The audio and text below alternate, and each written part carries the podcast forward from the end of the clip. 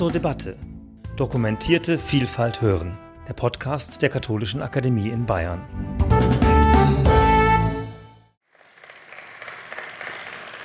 Herzlichen Dank. Ich darf nun die Referentin, die, die beiden Referenten hier vorne in die Stuhlrunde bitten. Ich darf ein paar Fragen nochmal zum besseren Verständnis der Thematik stellen. Und ich würde gerne mit Ihnen beginnen, Herr Professor Hückelhofen, zunächst mal bitten, eine Kommentierung vorzunehmen. Herr Hückelhofen hat, ist Lehrstuhlinhaber an der Technischen Universität in München am Lehrstuhl für Phytopathologie und Sie sind ebenfalls in der Deutschen Phytomedizinischen Gesellschaft engagiert, hatten dort auch mehrere Jahre den Vorsitz. Ihr Forschungsinteresse liegt auf der Interaktion von Pflanzen und Bakterien, der Epidemiologie und dem Management von Getreidepflanzenkrankheiten sowie der biotechnologischen Erzeugung von Krankheitsresistenten. Bitte um Ihren Kommentar. Ja, vielen Dank, Herr Bleier. Äh, ich freue mich auch, heute hier sein zu dürfen und dass ähm, auch Sie äh, hier äh, sich für dieses Thema interessieren, was vielleicht ein schwieriges Thema ist. Aber äh, ich freue mich auch über den Impulsvortrag vom Herrn Kollegen Schäfer, an den ich anknüpfen möchte, indem ich äh, betone, dass es also außer den sehr, sehr wichtigen Einschleppungen, die wir immer wieder beobachten von neuen Schädlingen und Krankheiten, an die dann unsere Kulturpflanzen auch oft nicht angepasst sind und die uns also wirklich vor große Herausforderungen stellen, eben auch sehr viele alteingesessene Probleme gibt hier in Deutschland und in Europa. Also sehr, sehr viele Krankheiten, die unsere Kulturpflanzen bedrohen, in Ertragsbildung, aber auch in der Qualität. Und ähm, diese ständige Bedrohung äh, ist insbesondere deshalb äh, problematisch, weil zum Beispiel Wetterphänomene, die ja jedes Jahr, wie Sie sehen, anders, äh, wie Sie wissen, jedes Jahr sehr anders sein können, sich sehr stark auf die Krankheitsentwicklungen auswirken. Außerdem sind die Mikroorganismen, insbesondere die das verursachen, aber auch die Schädlinge, sehr anpassungsfähig und sehr anpassungsfähig an das, was der Landwirt unternehmen kann gegen solche Krankheiten. Wir beobachten zum Beispiel, dass ähnlich wie im klinischen Bereich, wo wir Antibiotikaresistenzen beobachten, im ackerbaulichen Bereich immer mehr Krankheitserreger äh, resistent werden gegen Pflanzenschutzmittel. Das heißt, die Pflanzenschutzmittel, die dem Landwirt zur Verfügung stehen, wirken gar nicht mehr oder wirken weniger gut und äh, führen damit auch zu neuen Epidemien. Auch wenn wir genetischen Pflanzenschutz machen, also das, was sozusagen der Landwirt schon seit Anbeginn, seit vorhistorischer Zeit sozusagen getan hat, indem er immer die besten Pflanzen ausgesucht hat für die Weitervermehrung und was wir heute mit züchterischen Maßnahmen, mit höherer Technologisierung äh, sehr viel gezielter machen können, beobachten wir, dass wenn wir neue Resistenzen im Feld etablieren, die Pathogene sich sehr schnell anpassen an das, was wir da machen, als Züchter, als Phytopathologen und damit oft diese Technologien ähm, nicht für immer wirksam sind.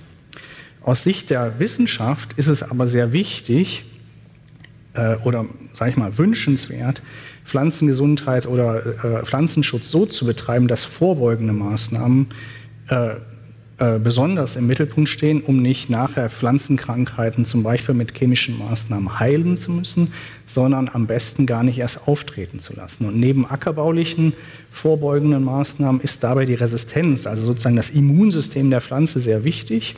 Früher hat man das gar nicht Immunsystem genannt, heute wissen wir aber so viel über das Immunsystem der Pflanze, dass wir auch Ähnlichkeiten tatsächlich zum Immunsystem der Tiere festgestellt haben. Deshalb ist dieser Begriff inzwischen auch in der Wissenschaft für die Pflanzen genutzt.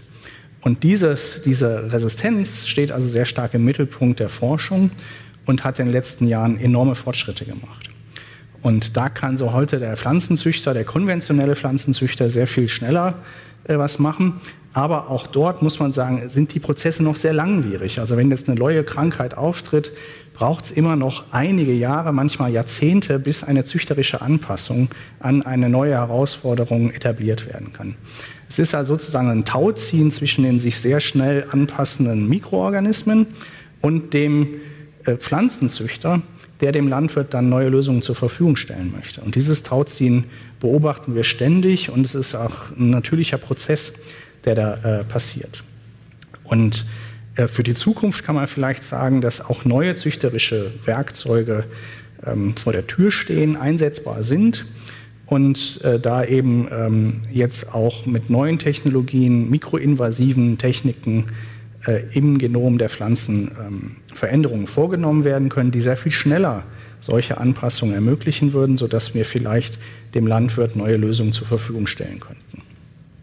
Insgesamt muss man sagen, dass wir eine große gesellschaftliche Anstrengung brauchen werden, äh, um die Forschung in dem Bereich weiterzutreiben, um den biologischen Pflanzenschutz, den chemischen Pflanzenschutz, den genetischen Pflanzenschutz wirksam und nachhaltig zu machen, so dass wir wirklich auch den Auftrag, den die Politik uns ja gibt, die Pflanzenschutzmittel ähm, äh, Einsätze zu reduzieren, wirklich ähm, ähm, vielversprechend machen können. Und es ist ja auch ein durchaus, äh, glaube ich, von jedem gewünschter Auftrag, äh, die chemischen Pflanzenschutz äh, vielleicht äh, weniger äh, notwendig zu machen, sodass wir insgesamt dadurch wieder mehr Biodiversität zum Beispiel in unsere Äcker und auf, in die Umwelt bekommen. Vielen Dank. Herzlichen Dank, Herr Hückelhofen, für Ihr Statement. Frau Klatt, Sie studierten Biologie an den Universitäten in Tübingen und Bochum und am National Institute of Health in Maryland und haben dann an der Eberhard Karl Universität in Tübingen promoviert.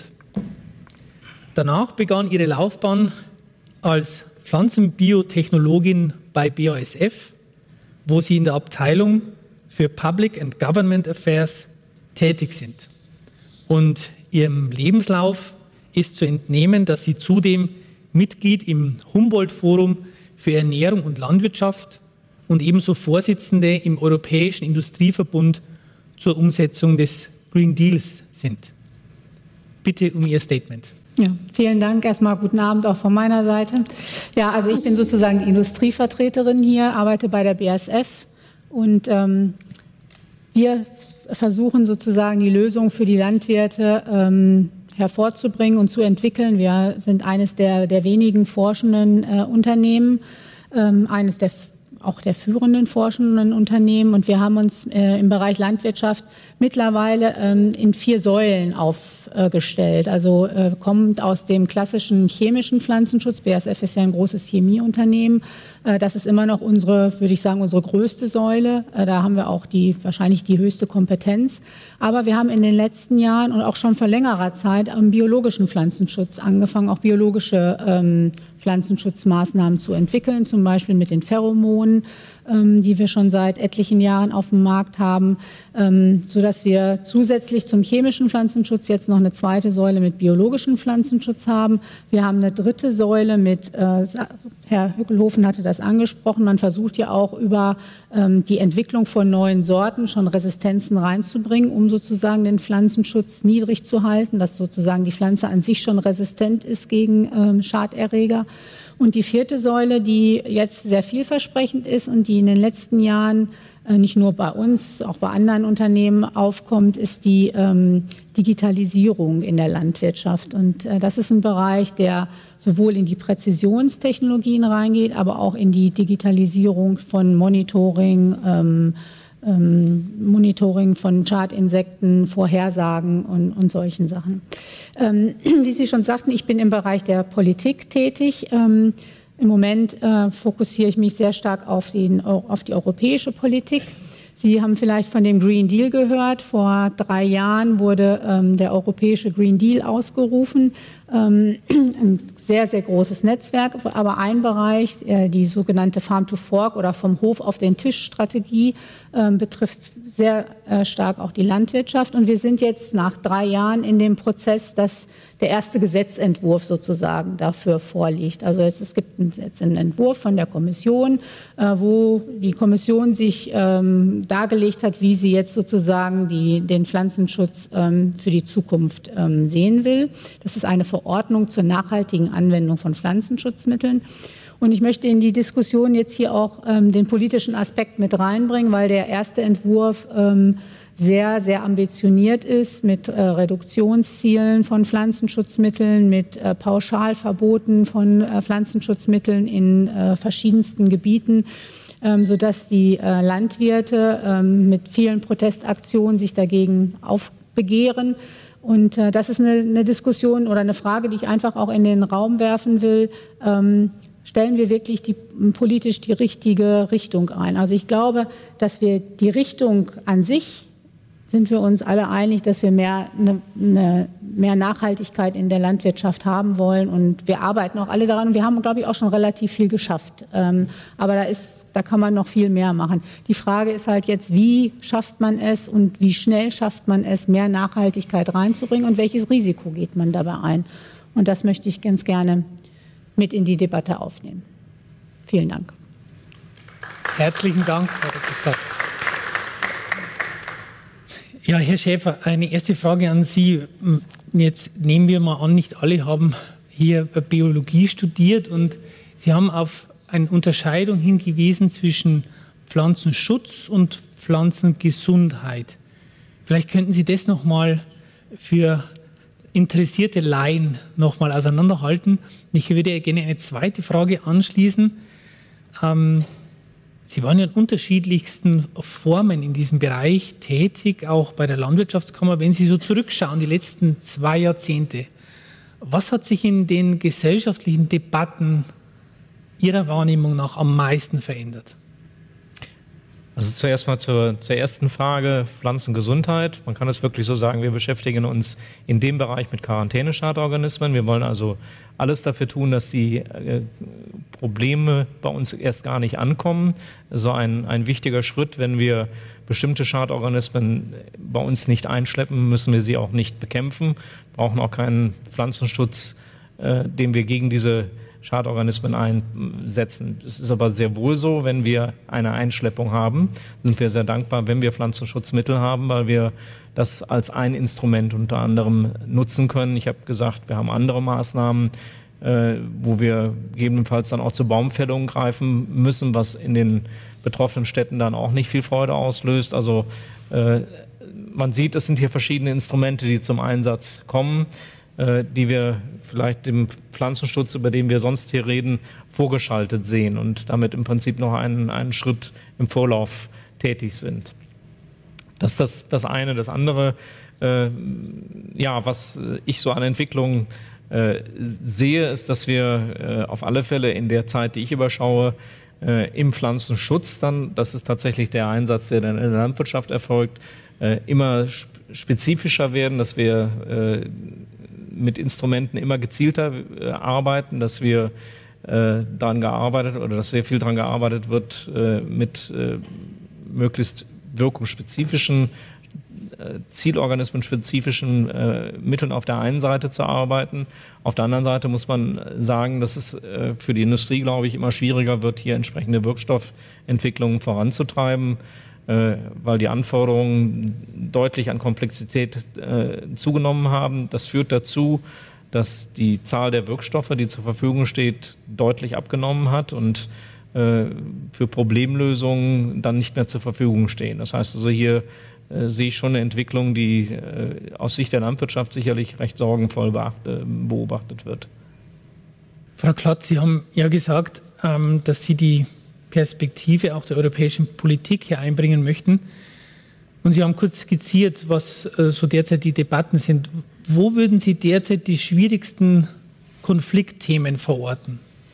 Also in der Landwirtschaft ähm, geht es, äh, also speziell jetzt in diesem äh, Entwurf, der aber sehr wichtig für die Landwirtschaft ist, also zur nachhaltigen Anwendung von Pflanzenschutzmitteln, geht es darum, dass die EU versucht, äh, pauschal ähm, Pflanzenschutzmittelreduktion durchzusetzen oder pauschal Verbote von Pflanzenschutzmitteln in Schutzzonen durchzusetzen. Und ähm, das ist schwierig, solange die Alternativen nicht da sind. Also ähm, jetzt zu sagen, dass ähm, 50 Prozent Pflanzenschutzmittel in, das ist, ist, jetzt nicht die Menge, die 50 Prozent reduziert wird, sondern das ist eine Kombination aus Risiko und Menge.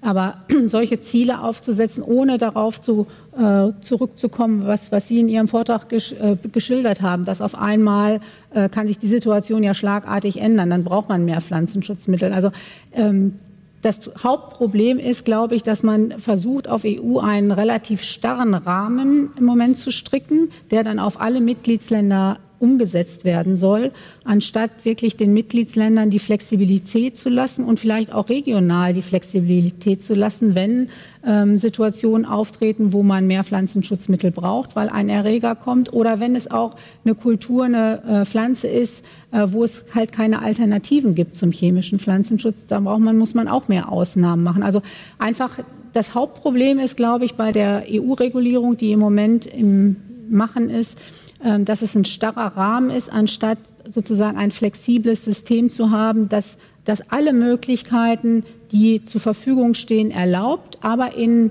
einer gewissen Reihenfolge. Es gibt ja das Konzept von dem, das nennt sich der integrierte Pflanzenschutz, wo man sagt, man versucht erst sozusagen ganz ohne Pflanzenschutz auszukommen. Wenn das nicht geht, dann fängt man an mit biologischen Maßnahmen. Wenn das auch nicht geht, dann kommt man zum chemischen Pflanzenschutz. Und ich glaube, dass die, diese ähm, Möglichkeit, dass man alle Lösungen sozusagen, die vorhanden sind, dann auch anwenden kann, die müssen wir uns erhalten. Also man darf jetzt nicht, würde ich sagen, den Landwirt einschränken in seiner äh, Werkzeugkiste und zu sagen, du darfst jetzt nur noch das oder das benutzen, sondern wir sollten uns wirklich auf europäischer Ebene die Möglichkeit der verschiedenen Werkzeuge erhalten und möglichst alle ausbauen und dann dem Landwirt die Möglichkeit geben, entsprechend der Situation zu reagieren. Herr Hückelhofen, wie kann hier die Forschung helfen in diesem Modell? Ja, die Frau Klatt hat jetzt schon richtig gesagt, dass es im Moment politische Vorgaben gibt, die schwer umsetzbar sind, weil wir noch keine echten Alternativen haben zu den chemischen Pflanzenschutzmitteln, die als letzte Instanz immer noch in diesem Konzept des integrierten Pflanzenschutzes eine sehr, sehr wichtige Rolle spielen. Wenn wir aber diese Alternativen nicht haben und diesen chemischen Pflanzenschutz also als letzte Instanz nicht einsetzen können, dann wird die Folge sein, wenn wir so ein starres Konzept haben, dass wir Ertragseinbußen bekommen. Und wir sind im Moment global an einem Punkt angekommen, wo die bisherige Überproduktion, die wir bisher hatten, in eine Ertragslücke übergeht, weil die Bevölkerung weit, weiter wächst, aber global die Erträge stagnieren oder nur über die Abholzung von Regenwäldern und so weiter ähm, gesichert werden können. Und das ist ja auch kein nachhaltiges Konzept. Was die Forschung also liefern müsste, und auch mit großen Anstrengungen versucht, ist, diese Alternativen zum chemischen Pflanzenschutz anzubieten. Das können neue biologische Maßnahmen sein, also sozusagen das Mikrobiom der Pflanzen zu verändern, also Mikroorganismen, aktive Mikroorganismen einzusetzen, die die Pflanze sozusagen in einem gewissen Maß vor Krankheiten schützen helfen. Aber die Erfahrung zeigt, dass diese biologischen Maßnahmen bis jetzt noch nicht die gleiche Schutzwirkung erzielen können, wie wir das mit chemischen äh, Maßnahmen gewohnt sind und dann eben auch oft beim Landwirt durchfallen, weil er nicht die gleiche Wirkung erzielt. Die andere Alternative ist, bessere Resistenzen zu äh, etablieren. Das heißt, das pflanzeneigene Abwehr, also Immunsystem, die ganze eigene Abwehrsystem zu stärken. Das kann man auch über Behandlungen versuchen, indem man immunstimulierende Substanzen auf die Pflanzen appliziert. Aber man kann auch die pflanzliche Genetik ähm, verändern. Das machen die Züchter seit Generationen. Und heute sind wir in der Lage, mit sehr kleinen, äh, ich nenne es gerne mikroinvasiven Eingriffen in das, äh, in das Genom der Pflanze, naturidentische oder naturnahe Pflanzen äh, zu produzieren, die ohne, dass sie fremde Gene tragen, trotzdem einen höheren Immunstatus haben. Und das ist auch eine Sache, die im Moment unter politischer Debatte steht, inwieweit solche Pflanzen in Zukunft vielleicht in der EU zugelassen werden sollen. Im Moment fallen sie noch unter das klassische Gentechnikgesetz wie die alten genetisch veränderten Pflanzen, die fremde Gene tragen. Das sind jetzt ja für, ich nehme jetzt mal an, auch für Politikerinnen und Politiker hochkomplexe Fragen. Wie muss man sich das als Bürger vorstellen? Ähm, ich nehme an, auch in der Vertretung des Europäischen Interessensverbandes der Industrie gibt es ja viele Akteure, sicherlich auch mit unterschiedlichen Interessen.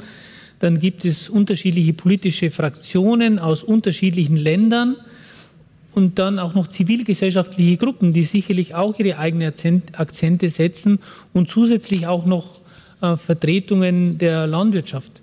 Wie, muss man sich das vorstellen, dass man dort die Interessen auch zur Sprache bringen kann? Also der Prozess ist, ich bin begeistert von dem europäischen Prozess, um das zu sagen. Also es ähm, fängt in der Regel damit an, wenn jetzt eine neue Regulierung kommt, ähm, fängt in der Regel damit an, dass so eine Public Consultation, also so eine ähm, Möglichkeit zur Kommentierung äh, im Internet ausgeschrieben wird. Da können erstmal alle, die irgendwas, also jeder Bürger, jede Gruppe, wer auch immer, kann da sozusagen seinen Kommentar reinschreiben. Das ist so eine Basis, dass die Kommission schon mal sieht, okay, in welche Richtung gehen eigentlich die verschiedenen Gruppen.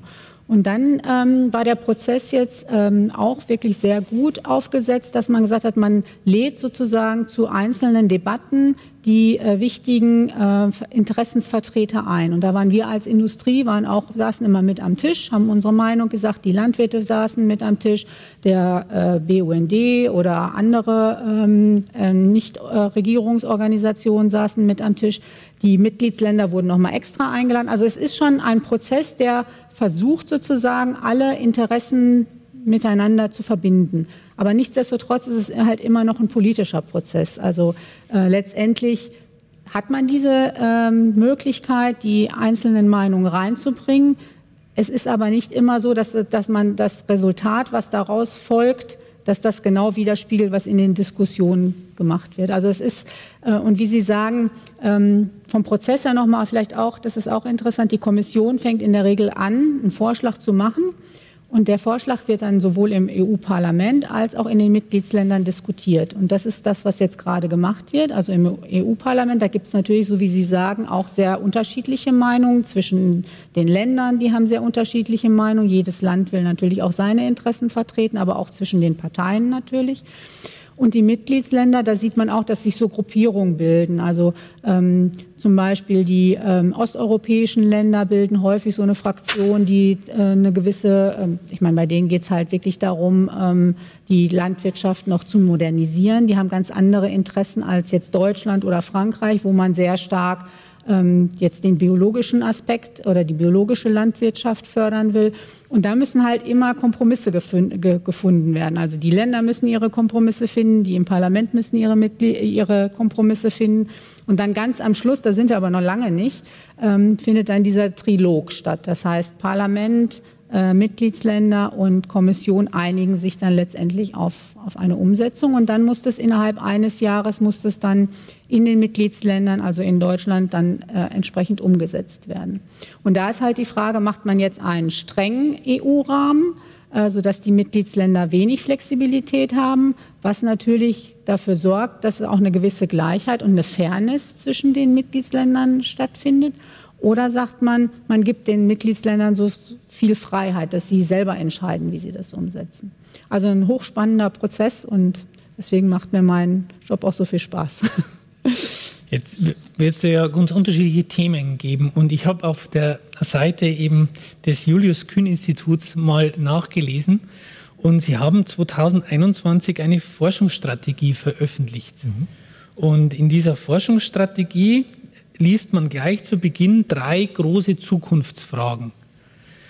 Und ich möchte die zweite herausgreifen und sie Ihnen stellen. Sie lautet, sie ist sehr groß formuliert, wie kann in diesen neuen Pflanzenbausystemen eine möglichst breite Kulturartenvielfalt gewährleistet werden? Also das Thema, was man immer wieder liest. Artenvielfalt auf der einen Seite und Pflanzenschutz, Pflanzengesundheit in unterschiedlichen integrierten Systemen auf der anderen Seite? Ein Antwortversuch. Ja, das, die Antwort ist natürlich nicht ganz leicht, aber ein Schlüssel, der in diese Richtung geht und äh, der hat mich in meinem Vorleben auch sehr intensiv beschäftigt, ist eben die Frage, kann es gelingen, weitere Kulturen in unsere Anbausysteme zu integrieren? Ähm, wir haben Kulturen, ich denke hier an die äh, Leguminosen, um die habe ich mich äh, in meiner Soesterzeit sehr intensiv gekümmert ähm, die auch durchaus jetzt Fortschritte gemacht haben. Wir haben in Deutschland Sojaanbau inzwischen, gerade hier in Süddeutschland, aber wir haben auch mit den Klassikern, das ist die Ackerbohne, das ist die Erbse, weitere Kulturen, die dazu beitragen können, unsere Fruchtfolgen aufzulockern. Und wenn uns das gelingt, äh, haben wir ein wichtiges Instrument, um Krankheiten weiter zu reduzieren. Eine Voraussetzung dafür ist allerdings, dass es eben auch für den Landwirt ökonomisch äh, tragfähig ist, dass er diese Kulturen so anbauen kann, dass er äh, kein zu hohes Risiko dabei eingeht. Das setzt voraus, dass wir auf der einen Seite äh, Sorten haben, die leistungsfähig sind, dass wir auf der anderen Seite wie auch immer gestalteten Pflanzenschutz, ob das nun biologisch, chemisch oder auch mit äh, neuen Techniken im digitalen Bereich der Fall ist, dass wir solche Techniken weiterentwickeln und ihm zur Hand geben, damit er die, auch diese Kulturen erfolgreich anbauen kann. Da sehe ich ein sehr wichtiges Instrument drin. Herr Höcklofen, auch bei Ihnen auf der Homepage habe ich ähm, etwas gesucht und äh, was Sie so machten neben Ihrer Tätigkeit am Lehrstuhl. Und ich bin darauf gestoßen, dass Sie an einem Institut für Technik, Theologie, Naturwissenschaften der Evangelisch-Theologischen Fakultät der Ludwig-Maximilians-Universität München im wissenschaftlichen Beirat sitzen. Und jetzt haben Sie ja verschiedene Technologien auch schon angedeutet in Ihrem Statement. Und ich nehme an, dass dieses Institut sich auch mit ethischen Fragen beschäftigen wird. Wo sehen Sie die großen ethischen Fragen in der Zukunft? Ja, ähm, das schließt an, dass ich eben gesagt habe, dass äh, immer wieder neue Technologien zur Verfügung stehen, die die Wissenschaft als, als Werkzeuge erstmal zur Verfügung stellt und die Gesellschaft muss dann die Frage beantworten, ob und wie diese Werk Werkzeuge dann aus der Forschung in die tatsächliche Technologie beim Pflanzenzüchter und dann zum Beispiel später auf dem Acker und auch auf dem Teller bei uns landen. Und das ist eine Frage, die man eigentlich nur gesamtgesellschaftlich beantworten kann. Der Wissenschaftler hat da oft eine sehr technische Sicht, er sieht, was möglich ist und, und, ähm, und, äh, und die vielen Vorteile, äh, während äh, der Konsument an der anderen Seite äh, vielleicht ähm, Bedenken hat und man das Ganze aber im gesamtgesellschaftlichen Kontext diskutieren muss. Und äh, so wie die Wissenschaft oder die äh, Industrie sozusagen mit ihren Interessen ähm, auf der einen Seite keine Vorschriften machen kann an den Konsumenten, an den Bürger, was denn äh, sozusagen auf dem Teller zu landen hat in Zukunft, ist es auf der anderen Seite auch eine Frage an die Gesellschaft, äh, inwieweit die Gesellschaft ähm, offen ist für neue Technologien und inwieweit äh, Naturbilder, die zum Beispiel manchmal äh, herangezogen werden, um mit ethischen Argumenten ähm, bestimmte Techniken auch von Interessensgruppen manchmal zu diskreditieren, ob das ein ethisches Verhalten ist, wenn ich einseitig Ängste schüre, zum Beispiel gegen bestimmte Technologien, obwohl die Wissenschaft feststellt, diese Ängste sind eigentlich nicht wissenschaftlich begründet. Das sind alles Konflikte, die immer wieder diskutiert werden und äh, die auch im öffentlichen Raum eben zu sehr viel ähm, äh, Diskurs führen und eben bis in die Politik, bis in die Entscheidungsträger auch auf europäischer äh, Ebene hineinwirken und die Diskussion so schwierig machen, weil so viele unterschiedliche Interessen und weil auch Ethik etwas ist, was sehr individuell empfunden wird von ähm, jedem und wo jeder eine andere ähm, Einstellung zu hat äh, und andere ethische Vorstellungen, was denn gut ist für die Gesellschaft und für die Natur auch manchmal. Herzlichen Dank an Sie drei für diese kurze Podiumsrunde. An dieser Stelle würde ich gerne öffnen für Ihre Fragen in Präsenz und aber auch aus dem Netz. Bitte schön. Ja, meine Frage richtet sich an das Podium, vor allem wohl an Frau Glatt. Ähm, meines Wissens war es doch so, dass sich die Mitgliedstaaten der EU in der Vergangenheit, und da bildet Deutschland leider überhaupt keine Ausnahme, unrühmlich dadurch hervorgetan haben, dass sie die Befugnis zur Notfallzulassung weit über das Ziel hinaus ausgedehnt haben. Ähm, und insofern habe ich also großes Verständnis für den Ansatz der EU, diese Möglichkeit zur Flexibilität, die eben wirklich häufig anscheinend aus Sicht des Pflanzenschutzes nicht mehr nachvollziehbaren Gründen massivst ausgeweitet wurde, möglichst zu reduzieren. Ähm, was für eine Möglichkeit würden Sie denn sehen, auf der einen Seite die Mitgliedstaaten doch etwas stärker an die Kandare nehmen zu können, ähm, als es früher der Fall war.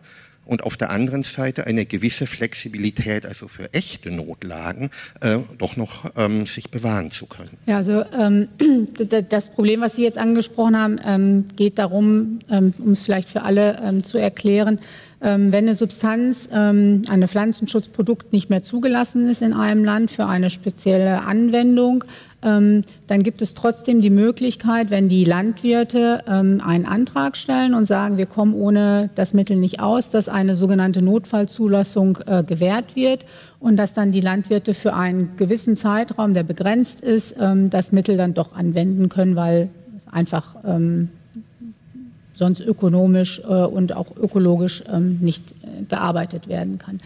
Ist natürlich schwierig, ähm, da eine Antwort zu finden. Letztendlich, äh, das Problem liegt ja darin, dass keine Alternativen da sind. Also das ist eigentlich das Hauptproblem. Ich meine, die ähm, ähm Notfallgenehmigungen werden ja nur deswegen erteilt, weil es keine andere Möglichkeit gibt. Also wenn man andere Möglichkeiten hätte, äh, um gewisse Krankheiten in den Begriff zu bekommen, ähm, dann müsste man diese Notfallzulassung auch nicht erteilen. Insofern ist es schwierig zu sagen, ähm, man gibt jetzt die Schuld den, den Mitgliedsländern, äh, weil sie diese Notfallzulassung äh, aussprechen.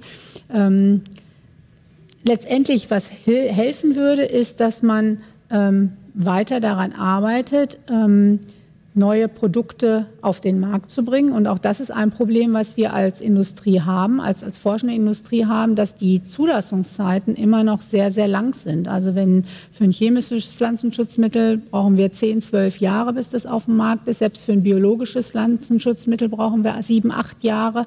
Also das, ähm, die Zulassungszeiten, die Zulassungsprozesse sind einfach so langsam, ähm, dass im Prinzip auf, auf alte Mittel zurückgegriffen werden müssen. Also da kann man, glaube ich, viel, könnte man, glaube ich, viel auch noch machen, indem man einfach das, die Verfahren beschleunigt und ähm, schneller sozusagen neue Innovationen und neue Produkte auch auf den Markt bringen kann. Ja, vielen Dank für den Vortrag. Ähm, da haben Sie ja schon sehr viele spannende Aspekte angesprochen. Aus meiner Sicht gibt es noch mindestens zwei, die aus meiner Sicht sehr wichtig sind. Das eine ist das Thema Biodiversität. Das ist ja schon gefallen. Das konkrete Ziel der EU ist ja, die Biodiversitätsverluste drastisch äh, zu reduzieren, weil wir eben sechste Massenaussterben und so weiter alles haben und auch nachgewiesen ist, dass die Pflanzen, Pflanzenschutzmittel da eine relevante Rolle, sage ich jetzt mal, spielen. Und vor dem Hintergrund gibt es ja auch aus von verschiedenen Nichtregierungsorganisationen sogar Forderungen, dass man Pflanzenschutzmittel komplett ausstieg bis 2035 und so weiter, also wirklich Richtung 100 Prozent oder 80 Prozent bis 2030 alles Mögliche fordert. Und da gibt es ja dann eben sehr wohl diese Alternativen. Das Problem mit Alternativen ist, dass der Begriff, glaube ich, je nachdem, wer ihn benutzt, sehr eng gefächert ist. Das ist eben, was es nicht gibt. Es gibt kein anderes Mittel, mit dem man die Krankheiten jetzt bekämpfen kann, wenn sie da sind. Professor Hückelhofen hatten ja angesprochen, dass Vorbeugung sehr wichtig ist. Und jetzt komme ich zum zweiten wichtigen Aspekt. Ähm, es ist ein sehr starkes äh, sozioökonomisches Problem, auch dieses ganze Pflanzenschutz. Land, Menschen, die in der Landwirtschaft arbeiten, benutzen ja Pflanzenschutzmittel, weil sie keine Alternativen haben und weil die Vorbeugung eben nicht so machbar ist. Ähm, gerade Frankreich forscht da relativ viel und da gab es einige äh, Studien und auch äh, Diskussionen mit den Bauernverbänden, im Hinblick eben darauf, dass ja, es gibt so Glyphosat, äh, andere Wege und so weiter, aber das ist teurer und in den bestehenden Strukturen einfach für LandwirtInnen nicht machbar. Und da liegt aus meiner Sicht auch das große Problem, dass natürlich brauchen wir weiter technisch, technische Forschung, weitere Lösungen und so weiter. Aber grundsätzlich gibt es viele ackerbauliche Methoden, ähm, Hülsenfrüchte wurden auch schon angesprochen, wo man eigentlich ähm, auch eben bei uns hier allen als Menschen, die jeden Tag mehrfach essen, äh, wo es auch um das Thema Ernährungsgewohnheiten geht, dass es sich für Landwirte eben lohnen muss, mehr Vielfalt anzubauen, damit sie die auch loswerden können, dass wir alle wecken müssen. Ich war vorhin äh, in der Führung. 60 ähm, Prozent äh, des Getreides aus der EU landet im Trog. Ähm, für, diese, für den Anbau von diesem Getreide wird auch Pflanzenschutzmittel benötigt und so weiter. Also es gibt sehr großes Reduktionspotenzial aus, aus meiner Sicht. Und äh, genau da würde mich eine Gegenrede von allen drei äh, Menschen auf dem Podium interessieren. Also ich äh, kann ja vielleicht mal anfangen. Also ich möchte gar keine Gegenrede äh, halten, sondern ich unterstütze das voll und ganz. Natürlich kann man ähm, darüber, dass, dass die Menschen äh, weniger Fleisch essen, kann man sehr viel in der Landwirtschaft umstellen. Und wir begrüßen auch und wir sind auch ähm, dafür, dass eine Umwandlung der Landwirtschaft, eine Transformation der Landwirtschaft gemacht wird. Ich glaube, das ist dringend notwendig. Und auch mit dem Ansatz der ähm, gemeinsamen Agrarpolitik, also dem Instrument, womit die Landwirte sozusagen ihre Fördergelder bekommen, da werden ja äh, auch nach und nach immer mehr Maßnahmen ergriffen, ähm, um im Prinzip von dieser relativ einseitigen Landwirtschaft zu einer vielseitigeren Landwirtschaft zu kommen. Also dass man sagt, man ähm, muss eine gewisse Fruchtfolge einhalten. Man kann nicht immer Weizen, Weizen, Weizen, sondern man sollte häufiger äh, Fruchtfolge machen. Ähm, solche äh, Maßnahmen werden ergriffen. Die, ich glaube, wir gehen schon in die richtige Richtung, aber die Gesellschaft muss das auch mittragen. Also das ist und das ist mein Punkt, den ich auch, äh, wo ich kritisch bin.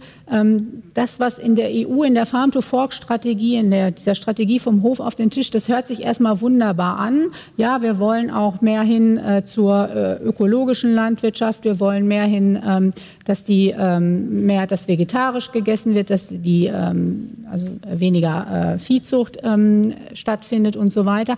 Aber die einzigen Ziele, die im Moment diskutiert werden, sind Pauschalverbote für Pflanzenschutzmittel. Und das kann es nicht sein. Wir brauchen ein Gesamtkonzept. Und die Reduktion von Pflanzenschutzmitteln ist ein Teil davon. Und die kann nur dann stattfinden, wenn die anderen Sachen auch funktionieren. Also es muss ein, gesamte, ein gesamtes, ein holistischer Ansatz sozusagen sein und kann nicht jetzt nur gezielt auf, es ist politisch immer ähm, populär zu sagen, wir reduzieren die Pflanzenschutzmittel um 50 Prozent. Da sagt ein Großteil der Bevölkerung sagt, ja, klasse, super, finde ich gut.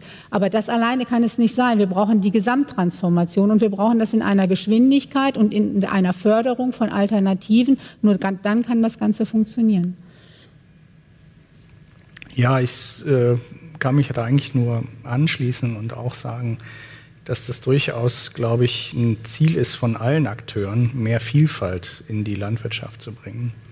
Weil Vielfalt ist immer auch ein Faktor der Resilienz, ja, auch wirtschaftlicher Resilienz, wenn es gut gemacht ist. Ja. Ähm, und, äh, und auch äh, das politische Ziel, ähm, weniger Fleischkonsum zu haben, ist, glaube ich, auch ein sehr wichtiges Ziel. Aber ich sehe auch leider bei keiner großen Partei eine konkrete Anstrengung, politisch aktiv zu sein in diesem Bereich. Ja.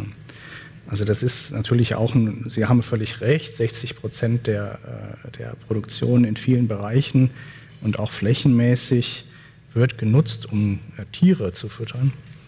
Und das ist natürlich ein, ein, Teil der Nachhaltigkeitsproblematik, die wir haben. Und da müsste eine Umstellung stattfinden. Und de, an der Schraube zu drehen, wäre eigentlich viel ökologisch sinnvoller und viel wichtiger, als an der Pflanzenschutzschraube zu drehen.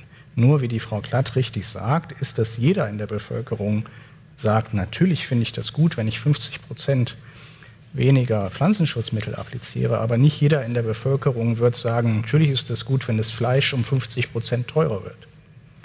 Und äh, das heißt, es muss gesellschaftlich tragfähig sein, so eine Lösung. Wir haben immer gute Ideen, wie wir Dinge umsetzen können, wie wir mehr Vielfalt in die Landwirtschaft bringen können. Aber es muss eben auch von der Gesamtbevölkerung ähm, äh, getragen werden. Und da ist äh, ein sehr langsamer Transformationsprozess, sag ich mal, auch zu beobachten. Und auch diese neuen Technologien, die ja zur Teil, zum Teil zur Verfügung stehen, die aber dann manchmal auch irgendwo genetische Faktoren beinhalten, die werden dann eben auch nicht gewollt, die auch wieder einen Beitrag leisten könnten, um Pflanzenschutzmittel weniger notwendig zu machen. Da hat man aber dann andere Bedenken. Und ähm, das Ganze ist äh, sehr, sehr komplex. Und last but not least ist auch schon mehrfach genannt worden, auch der Landwirt muss in die Lage versetzt werden, wenn eine Transformation der Landwirtschaft zu neuen Produktionssystemen, mehr Diversität und so weiter kommt, muss der Landwirt damit wirtschaftlich arbeiten können. Und das kostet wiederum sehr viel Geld. Und äh, da könnte man vielleicht eine Debatte anstoßen, ob die EU-Subventionen da nicht vielleicht schlauer umgesetzt werden könnten, als sie das im Moment umgesetzt werden. Aber ich bin auch kein Politiker. Da würde ich mich jetzt auf dünnes Eis begeben, wenn ich da jetzt konkrete Vorschläge in die Richtung äh, machen würde. Ja, ich möchte vielleicht äh, erstmal mit der Biodiversität anfangen.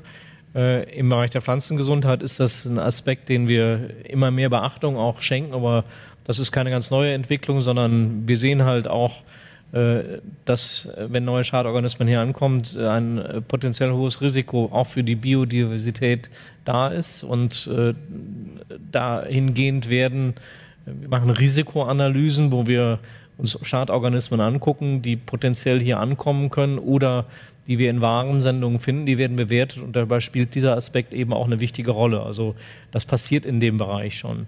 Was den landwirtschaftlichen Bereich angeht, muss immer sagen, das äh, ist jetzt nicht meine aktuelle Disziplin, aber aus dem, was ich vorher gemacht habe, äh, muss man natürlich auch sehen, dass wir in Europa hier mit auf den produktivsten Standorten der Welt unterwegs sind. Ich glaube, wir müssen auf der einen Seite ein ausgewogenes Verhältnis finden, dass wir äh, Biodiversitätsaspekte und Schonen der Umwelt äh, in Einklang auch mit einer Anforderung daran bringen, dass wir hier äh, sicherlich für äh, andere Menschen auch Verantwortung tragen. Es kann nicht in die Richtung gehen, dass man sagt, wir reduzieren hier und äh, besorgen uns am Weltmarkt äh, Ware, die dann woanders fehlt. Das ist ein sehr komplexer Prozess. Das ist leider mit Schwarz-Weiß eben nicht abgetan, sondern das ist äh, eine bunte Welt, in der wir uns bewegen, wo es immer wieder um das Abwägen dieser verschiedenen Komponenten geht. Mit Blick auf die Tierhaltung, da ist sicherlich viel Potenzial zur Reduktion.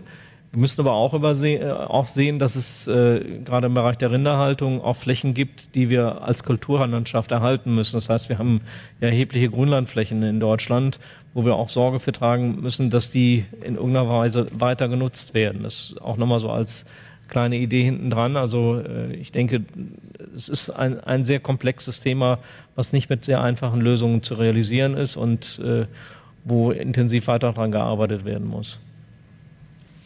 Wir haben hier noch eine Wortmeldung. Zu diesem Thema sage ich, die Landwirtschaft vor 60 Jahren hatte einen Stalldurchschnitt 3500 Liter im Jahr pro Kuh. Jetzt nach 60 Jahren hat sie 11.000 Liter pro Kuh. Und das passiert nur durch Züchtung mit vielen gemischten Füttern, Medikamenten etc. etc und auch mit dem Futter, was mit viel, wo die Pflanzen auch alle hochgezüchtet worden sind, auch mit viel Giftstoffen gegen Ungeziefer auch gespritzt werden müssen. Und ich glaube, das ist das Problem. Wir haben keine Originalpflanzen mehr und keine natürlichen Kühe oder Schweine mehr. Die müssen alle groß, dick, fett und besonders viel produzieren. Und das ist eigentlich das Grundproblem. Und wir sind weit mehr Menschen geworden. Das ist auch ein Problem. Möchte jemand kurz drauf? Ja, also vielleicht kann man da drauf eigentlich nur antworten. Das ist tatsächlich, wie Sie das beschreiben.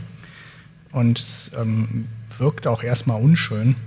Auf der anderen Seite muss man natürlich sagen, dass diese hohe Produktivität, die wir heutzutage haben, auch dafür sorgt, dass im Moment acht Milliarden Menschen im Moment noch wenn man das, was wir produzieren, ordentlich verteilt, theoretisch alle satt werden würden.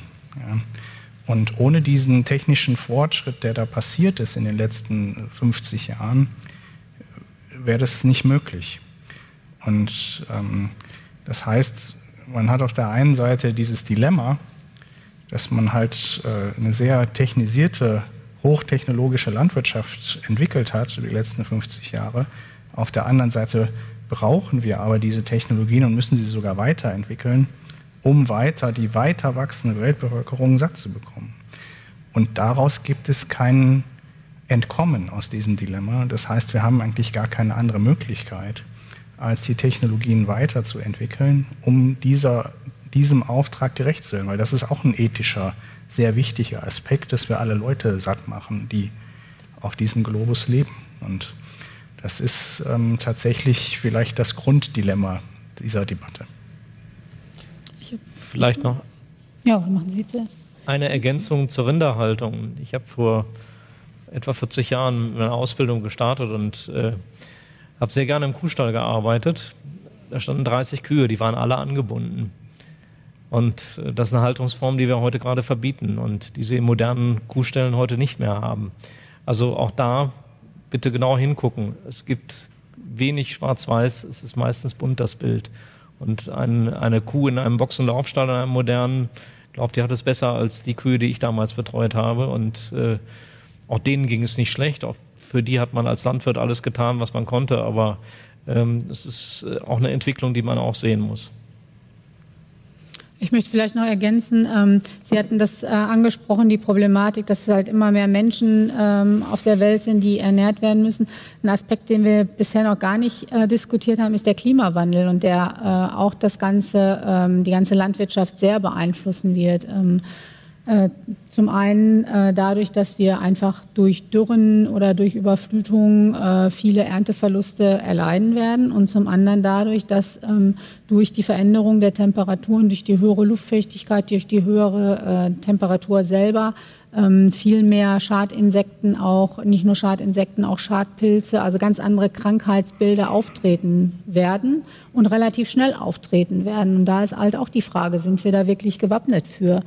Ähm, und ähm, insofern ist es, finde ich, kommen wir wieder zu dem zu der Grundaussage äh, zurück, dass wir eigentlich alle Alternativen, alle Lösungsmöglichkeiten, die wir haben, müssen wir uns offen, also finde ich, müssen wir uns offen halten und sollten jetzt nicht pauschal irgendwelche Sachen rausnehmen, nur weil es, weil wir denken, dass es ähm, nicht opportun ist. Also mein, mein Plädoyer ist wirklich so breit wie möglich aufstellen, auch in oder gerade in Bezug auf, auf die, die Herausforderungen, die jetzt mit dem Klimawandel kommen.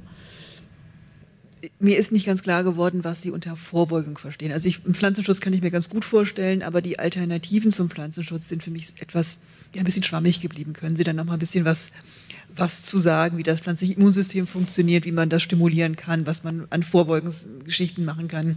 Mhm. Ähm, wenn Sie sagen, Sie wollen mit digitalen Dingen was machen, man kann monitoren. Was mache ich denn, wenn ich weiß, es kommt in zwei Jahren ein, ein Kartoffelkäfer und, und frisst mir meine Kartoffeln auf oder, oder was auch immer? Ja, ich kann vielleicht mal beginnen mit dem Stichwort pflanzliches Immunsystem. Also da sind wir heute sehr viel besser informiert, wie das überhaupt funktioniert. Das heißt, wir wissen, wie die Pflanzen die Krankheitserreger wahrnehmen, welche Abwehrreaktionen die Pflanze dann anschließt und welche genetische Komposition sozusagen notwendig ist, damit die Pflanze das effektiv macht. Wir haben aber auch äh, in dieser Forschung gelernt, dass viele der wirksamen Resistenzgene, die natürlicherweise in, in dem Genpool unserer Pflanzen drin sind, äh, oft in den bei uns auf dem Acker stehenden äh, Kultursorten nicht oder nicht in den besten wirksamen Formen vorhanden sind, weil sie im Züchtungsprozess verloren gegangen sind und zum Beispiel nur in, in wilden Vorfahren unserer Kulturpflanzen zu finden sind. Und ähm, weil man zum Beispiel jahrelang relativ einseitig auf ein Züchtungsziel Ertrag hingezüchtet hat und die natürliche Immunität ein bisschen vernachlässigt hat eine Zeit lang. Ja. Jetzt ist die Herausforderung, wie kriege ich das jetzt aus dieser Wildgerste zum Beispiel wieder in unsere Kulturgerste rein? Und das ist ein sehr langwieriger und sehr zeitaufwendiger, sehr teurer Prozess. Und das kann den äh, konventionellen Züchter 10, 20 Jahre kosten, äh, sowas zu machen. Und ähm, mit anderen Technologien, die uns heute zur Verfügung stehen, könnte man das sehr viel schneller machen. Nun ist da irgendwo dieses Stichwort Gentechnik dahinter. Und das ist meiner Meinung nach auch eine ethische Frage, die man sich stellen muss, ähm, wenn man diese Debatte schon aufmacht. Wenn wir eine wachsende Weltbevölkerung äh, zu ernähren haben und uns stehen solche Werkzeuge zur Verfügung, ja, nehmen wir diese Werkzeuge dann auch her, um schneller Lösungen zu finden, oder ignorieren wir diese Werkzeuge, obwohl sie zur Verfügung stehen, und greifen weiter auf herkömmliche Methoden wie zum Beispiel den chemischen Pflanzenschutz zurück. Und das ist eine Abwägungsfrage, die die Gesellschaft mitentscheiden muss und wo sehr starke unterschiedliche Interessensgruppen äh, agieren. Ja. In diesem Fall ist Vorbeugung Resistenzzüchtung. Also genau, in dem Fall ist Vorbeugung eine Pflanze, die, die ich nicht mit zum Beispiel chemischem Pflanzenschutz behandeln muss, weil sie von sich aus resistent ist. Und das ist meiner Meinung nach die nachhaltigste Art, Pflanzenschutz zu machen, weil ich brauche keine Pflanzenschutzmittel, keine chemischen Pflanzenschutzmittel. Ich, der Landwirt muss nicht behandeln, er hat weniger Arbeit, er hat weniger CO2, weil er nicht mit dem Diesel über den Acker fahren muss. Und das ist äh, meiner Meinung nach die nachhaltigste Form, Pflanzenschutz zu betreiben. Und der reicht auch aus? Äh, nein, äh, jetzt äh, möchte ich hier auch nicht das Blaue vom Himmel runter versprechen. Die Nachfrage, ob das ausreicht, ist durchaus berechtigt. Also wenn ich jetzt äh, bestimmte Resistenzen äh, zum Beispiel etabliere, äh, dann heißt es nicht, dass die Pflanze gegen alle Krankheiten gleich resistent ist, sondern sie wird in der Regel erstmal gegen eine Krankheit weniger anfällig sein oder resistent sein.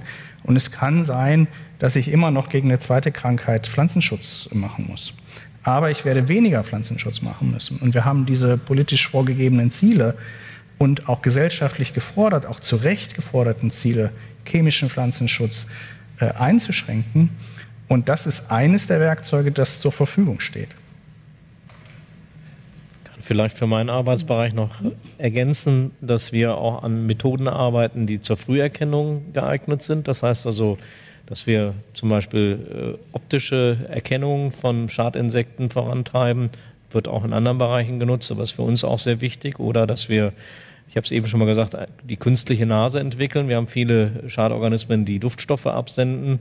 Oder wir haben den, den Fall eben mit den Bäumen gehabt, wo der Käfer drin sitzt. Es gibt eine heimische Art, die auch Löcher in die Bäume macht, aber bei weitem nicht so schlimm ist. Aber man muss entscheiden, ist das jetzt ein der Käfer oder nicht. Und das sieht man nicht, weil der im Baum drin sitzt. Und wir haben ein Verfahren entwickelt, wo wir ähm, dieses Genagsel, die, den Fraß, den der, die Larven ausstoßen, da können wir die DNA bestimmen und sagen, er ist es oder er ist es nicht. Der Baum kann stehen bleiben oder er muss gefällt werden. Und äh, Sie sehen also auch in den Bereichen gibt es Entwicklungen, die äh, durchaus interessant sind.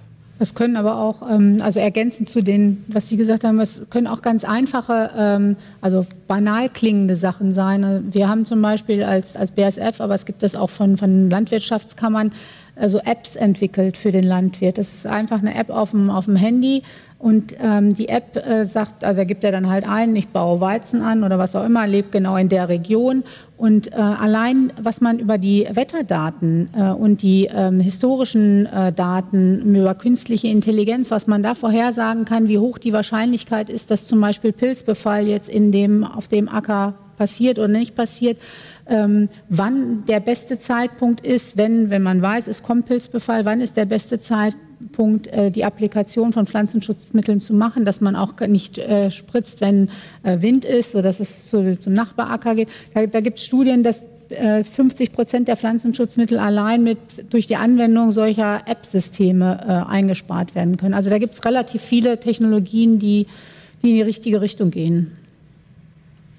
Wir noch zwei Meldungen. Eins es ist erstaunlich, mit welchem wissenschaftlichen Aufwand man äh, der, dem Ziel äh, versucht näher zu kommen, die Weltbevölkerung zu ernähren, die ja im Ansteigen begriffen ist. Ähm, ich fürchte, dabei gehen wir etwas eurozentrisch vor. Äh, diese wissenschaftlichen Bedingungen, die wir hier haben, und äh, die äh, landwirtschaftlichen Strukturen, die wir haben, unsere Klimasituation, die wir hier haben, das führt nicht direkt zur Ernährung der Weltbevölkerung, denn die Weltbevölkerung sitzt draußen. Wir, wir sind nur ein ganz kleiner Teil davon und überall sonst herrschen andere Bedingungen. Das heißt, wir sollten versuchen, vielleicht mehr versuchen, die Reichtümer, die hier an Erkenntnissen gewonnen werden, äh, hinauszubringen und auch anzupassen an andere äh, Verhältnisse. Da gibt es relativ wenig Institutionen, die das tun. Ich kannte zufällig das internationale Reisforschungsinstitut IRI in Manila, Philippinen das sind solche Institutionen, die das versuchen. Also da fehlt mir ein bisschen das Bindeglied, dass man diese, wie gesagt, Reichtümer, die ja da sind, wissenschaftliche Reichtümer und Methoden, versucht anzupassen. Es gibt ganz andere Früchte in der dritten Welt, anderes Klima und so weiter. Also diese Brücke, wir nehmen immer Bezug zur Weltbevölkerung, aber die Brücke fehlt mir etwas. Und dazu muss man sagen, der Anstieg der Weltbevölkerung hängt ganz stark davon ab, dass die familiären Verhältnisse, die Armutsverhältnisse verbessert werden. Die Kinderzahl pro Familie nimmt sehr schnell ab, wenn die Versorgung besser gesichert ist. Das heißt, da ist eine direkte Rückkopplung auch noch zu erwarten. ich kann vielleicht für die Wissenschaft da eine Lanze brechen. Es ist jetzt nicht so, als würde die europäische Wissenschaft sich nur mit europäischen Kulturpflanzen beschäftigen, sondern äh, es wird durchaus im öffentlichen Sektor äh, sehr viel Forschung gemacht, der, die dann auch ähm, äh, Kulturpflanzen in Entwicklungsländern und so weiter zur Verfügung steht. Und äh, im öffentlichen Bereich wird es in der Regel auch äh, patentfrei zur Verfügung gestellt, sodass es dann wirklich eben auch für Drittstaaten nutzbar ist. Und wir arbeiten zum Beispiel an Pathogenen, die auch Bananen befallen.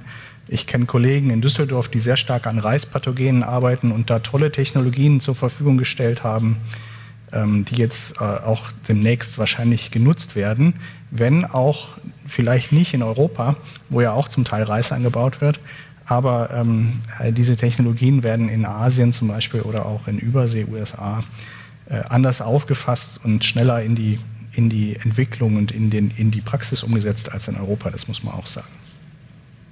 Und ich glaube, das ist auch ein Vorteil von, von globalen Unternehmen, wie wir das auch sind, dass man ein oder zwei Forschungszentren hat und dass man die Sachen, die dann häufig in den Regionen wie USA oder Europa, die da funktionieren, die man da testet, weil da auch mehr finanzieller, äh, finanzielle Unterstützung ist und die Landwirte auch besser ausgestattet sind, dass man die dann auch danach in andere Regionen bringt. Also ich glaube, das ist in dem Fall ein, ein globales Unternehmen zu sein, was wirklich die Forschung zentral hat und dann auf die Welt verteilt, ist in dem Fall wirklich von Vorteil.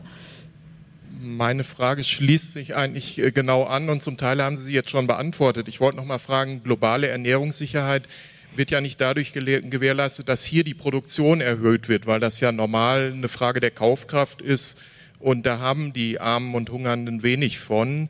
Und äh, die Frage ist eben, wenn die technischen Lösungen vor allem von der Industrie entwickelt werden, können sich ja die Landwirte in den Entwicklungsländern das oft auch nicht leisten. Und, und noch schlimmer, es wird Saatgut entwickelt, was hochproduktiv ist und wirklich besser ist aber dann eben zum Beispiel äh, nicht mehrjährig genutzt werden kann, sondern jedes Jahr wieder neu gekauft werden muss, was die Landwirte sich dann nicht leisten können. Also meine Frage, Sie sprachen jetzt die öffentliche Forschung an, das wäre eine Lösung, aber sehen Sie auch in den, also Sie als Industrievertreterin, sehen Sie auch Möglichkeiten äh, dazu beizutragen, zur globalen Ernährungssicherheit? Ja, das machen wir auch. Wir haben ja auch viele Projekte mit äh, verschiedenen Entwicklungsländern, wo wir unsere Technologien zusammen auch mit ähm, dem BMEZ oder anderen äh, Organisationen, also nicht nur als äh, Firma alleine, sondern häufig im Verbund, entweder mit anderen Firmen oder mit öffentlichen Organisationen, wo wir ähm, die Technologien versuchen, in andere äh, Regionen auch äh, weiterzubringen. Also das läuft. Ähm, man kann natürlich immer sagen, das könnte mehr sein. Ähm, aber solche Ansätze gibt es durchaus. Eine letzte Frage. Eine letzte Frage. Dann muss ich ja fast den, den Loop schließen. Ich würde noch ein paar Aspekte einbringen wollen. Das sind Themen, die uns auch sehr unter den Nägeln brennen. Also ich bin hier in der Rolle auch Sprecherin Allianz der Ernährungswirtschaft für die Fraunhofer Gesellschaft. Und manchmal frage ich mich, ist es wirklich so, dass wir so viel auch an kompletten neuen und neuen Technologien erfinden und entwickeln müssen oder auch nicht vielleicht einfach an vielen Stellen wieder zu altbewährten an, an vielen Stellen zurückkehren und es wiederentdecken. Und ich möchte einfach nur ein paar Aspekte für den Schluss noch mitgeben. Also viele Pflanzen, viele Gemüsesorten, die wir früher konsumiert haben, haben ja sehr wertgebende Inhaltsstoffe gehabt, die der eigenen Verteidigung gedient haben. Sekundäre Pflanzenstoffe, die dazu da waren, sich auch gegen Fraßfeinde oder irgendeinen Befall zu schützen. Nun kommt ein bisschen, ähm, ja, vielleicht sinnig zusammen, dass ich zudem auch Sinnesforscherin bin und dass die bunte Welt der Aromen und auch der Geschmacksstoffe oder auch der Bitterstoffe ist, die oft mit diesen sekundären Pflanzenstoffen einhergeht. Und es hat mich immer unfassbar fasziniert, dass wir mit Substanzen zu tun hatten, die einerseits den Pflanzen zu ihrer Gesundheit gedient haben und andererseits unsere sensorische Welt durchaus bereichert haben. Also wir haben früher in der Menschheitsgeschichte viel mehr Bittergemüse beispielsweise konsumiert, die für uns auch gesundheitliche Wirkungen haben können und entfalten können. Und vielleicht müssen wir auch einfach mal wieder ein bisschen mehr drüber nachdenken, solche Dinge wieder zu explorieren und wieder stärker zu nutzen. Andererseits haben wir neue Technologien heute, die wir zusammenbringen können. Also es gibt natürlich durchaus auch Pflanzen, die vielleicht dann so stark beladen sind mit sekundären Pflanzenstoffen, dass sie dann doch nicht ganz genießbar sind, die aber eine hohe Wertigkeit haben können, wo wir heute Verfahren haben, dass wir solche Pflanzenstoffe auch abreichern können aus dem Erntegut und für andere Anwendungsgebiete wertschöpfen und erschließen können, zum Beispiel für technische Anwendungen. Auch dazu gibt es aktuelle Forschung wo eben zum Beispiel unterschiedliche sekundäre Pflanzenstoffe gewonnen werden und in ganz andere Anwendungsbereiche gehen. Ich glaube, was wir lernen müssen, ist eine viel systemischere Wertschöpfung und Wertschätzung und auch gut zu fragen, wo sind tatsächlich die ganz, ganz großen Herausforderungen? Liegen die nicht vielleicht auch oft gar nicht so sehr daran, noch mehr zu produzieren, noch mehr zu produzieren, noch mehr anzubauen, sondern besser zu verwerten? Und ich möchte hier auf Projekte eingehen, die wir mit dem globalen Süden haben wo wir oft staunend lernen, also auch in vielen Ländern Afrikas, dass es temporär regional oft sehr wohl sehr hohe Produktionsmengen gibt, Ernteerträge, aber es gibt nicht die Lösungen, die maschinellen, die technologischen Lösungen, um temporäre Übererträge gut zu verarbeiten, haltbar zu machen, in eine haltbare Form zu überführen äh, ganz zu schweigen davon, dass es oft gar nicht mal die Verpackungslösungen oder die Bevorratungslösungen gibt. Und ich denke, worüber wir essentiell nachdenken müssen, ist auch solche Dinge, die wir ein Stück weit nicht mehr so im Bewusstsein haben, im Sinne der Resilienz und Souveränität wieder neu zu denken und zu erfinden. Das sind die Themen auch Bevorratung, Lagerhaltung und Veredelung von agrarischen Gütern. Und das ist so, sind noch ein paar Gedanken, die ich so zum Schluss mitgeben wollte. Vielen Dank. Sie dürfen gleich mit Ihrem Applaus weitermachen, denn an dieser Stelle äh, möchte ich ganz, ganz herzlich danken unseren drei Referentinnen und Referenten, Frau Klatt, Herrn Hückelhofen, Herrn Schäfer. Ein ganz herzliches Dankeschön mit einem großen Applaus, bitteschön.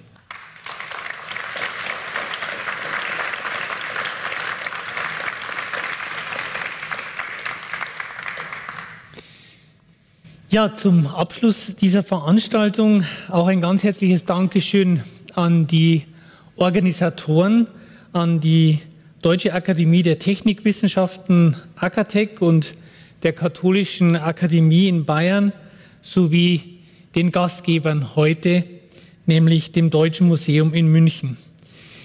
Sie und Ihre Mitarbeiterinnen und Ihre Mitarbeiter im Bereichen der, der konzeptionellen Entwicklung und des logistischen zur Verfügung stellens haben es überhaupt erst ermöglicht, dass diese Veranstaltung in Präsenz und auch im Stream stattfinden kann. Ihnen ganz, ganz herzlich Dankeschön für Ihr Kommen. Kommen Sie gut nach Hause und Ihnen zu Hause ebenfalls einen schönen Abend. Dankeschön.